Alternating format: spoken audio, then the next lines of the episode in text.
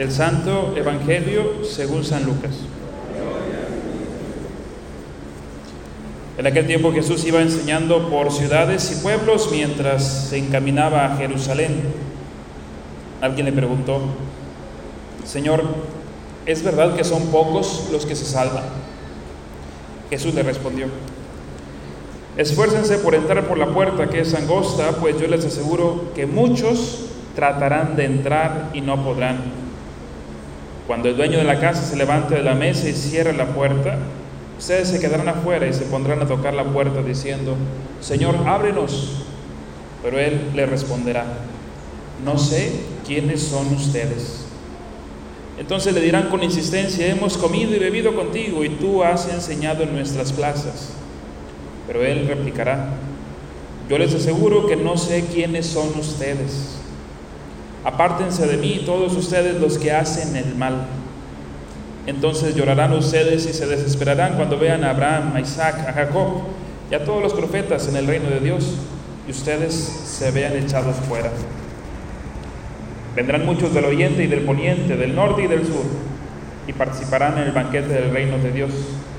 Pues los que ahora son los últimos serán los primeros, y los que ahora son los primeros serán los últimos. Palabra del Señor. Pueden sentarse.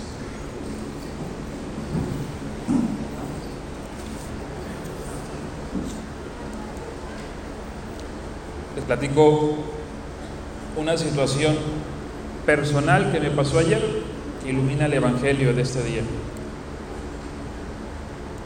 No recuerdo cuándo fue la última, el último sábado que tuve, entre comillas, libre. Me dijo el Padre Pedro, yo celebro, la, tú nomás celebras hasta las 7 de la tarde. Todo el día sin, sin qué hacer. Tenía que llevar yo una, paquete a, mi familia, a Sabinas, y pues aprovecho y voy yo, en vez de mandarlo. Y me fui a Sabinas. En casa de mi familia es una casa pequeña, y la entrada de la casa tiene la cochera, donde entra el carro, y pues no hay más de estacionarse, pues me estacioné en la puerta de la cochera.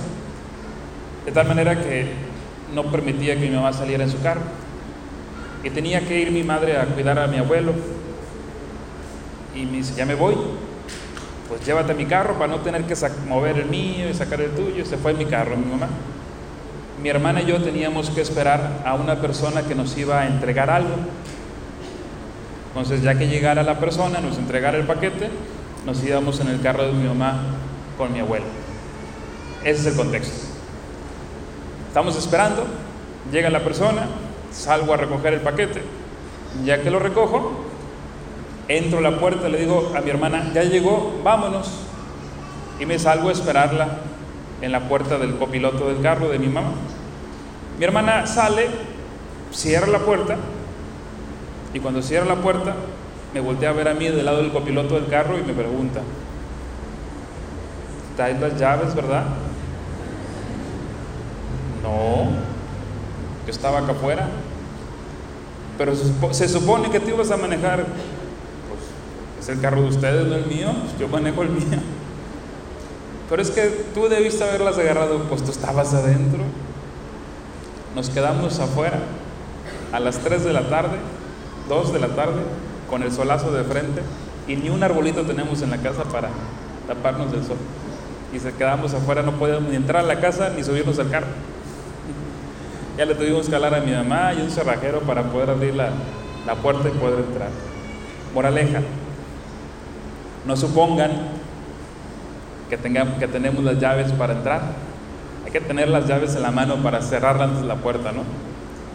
El Evangelio de hoy nos dice algo muy similar, que la puerta es para entrar al reino de los cielos es complicada, implica un esfuerzo para entrar. No es gratis, así como que nada más porque sí, ya entrar al reino de los cielos. Implica un esfuerzo. Los judíos a los que Jesús les está hablando en este Evangelio, ellos se daban por un hecho que por ser hijos de Abraham, hijos de Isaac, ya tenían ganado el reino de los cielos. Y les dice Jesús, va a llegar el Padre y le va a decir, yo no los conozco, no toquen más a esta puerta, se van a quedar afuera, se van a quedar como el Padre y su hermana encerrados afuera. Muchos hoy se comportan como esos judíos de aquella época de Jesús.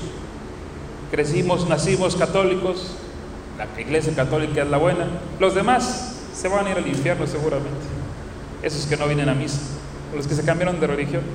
Nosotros somos los buenos. Vas a misa cuando puedo. Haces oración diaria cuando me acuerdo. Te confiesas seguido, sí, una vez al año. Haces obras de misericordia, ayudas al prójimo, haces obras de caridad. No, no, no tengo tiempo. ¿Vas a misa todos los domingos? Pues ¿para qué le digo mentiras, padre? A veces sí, a veces no. El ser cristiano no es sencillo, implica un esfuerzo, pero el esfuerzo es por obtener el reino de Dios. Pregunta, ¿quién se quiere ir al cielo aquí? Levante la mano. Todos. Levante la mano, ¿quién de ustedes es, está exento totalmente de pecado y hace solamente obras buenas todos los días de su vida?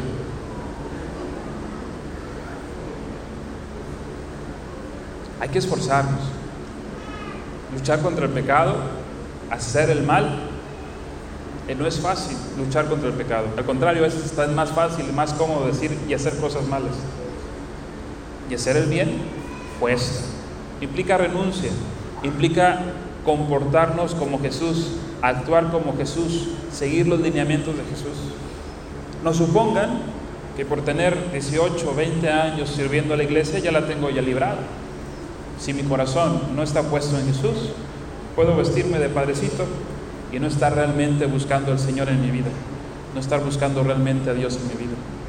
Tenemos que purificar el corazón, esforzarnos y limpiar lo que no sirve y llenarnos de lo que sí sirve, fortalecernos con el alimento espiritual de la Eucaristía, con la palabra, los demás sacramentos, para que mi vida se convierta en una extensión del cielo.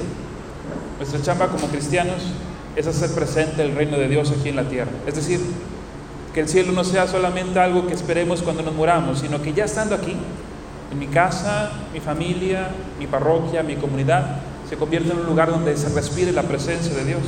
Que cuando la gente se encuentre conmigo diga, ay, qué padre se siente platicar contigo porque me encuentro con Dios.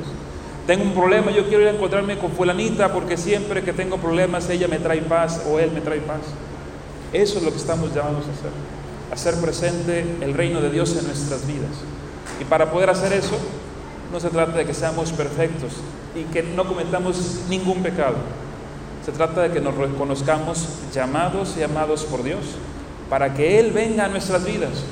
Y conforme le vayamos haciendo un cachito de nuestro corazón al Señor, y Él se vaya apoderando cada vez más de nuestra vida, de nuestro corazón y de nuestras acciones, la gente se encuentre con Cristo en cada uno de nosotros. Y allí empieza el reino de Dios aquí en la tierra. Vamos a pedirle al Señor que en esta Eucaristía nos ayude a quitar aquellas cosas que nos impiden poner nuestro corazón en las verdaderas cosas que son importantes, que es el reino. Y que el Señor nos dé la fuerza para poder darnos y esforzarnos para lograr esta tarea de hacer presente el reino de Dios en nuestras vidas. Así sea.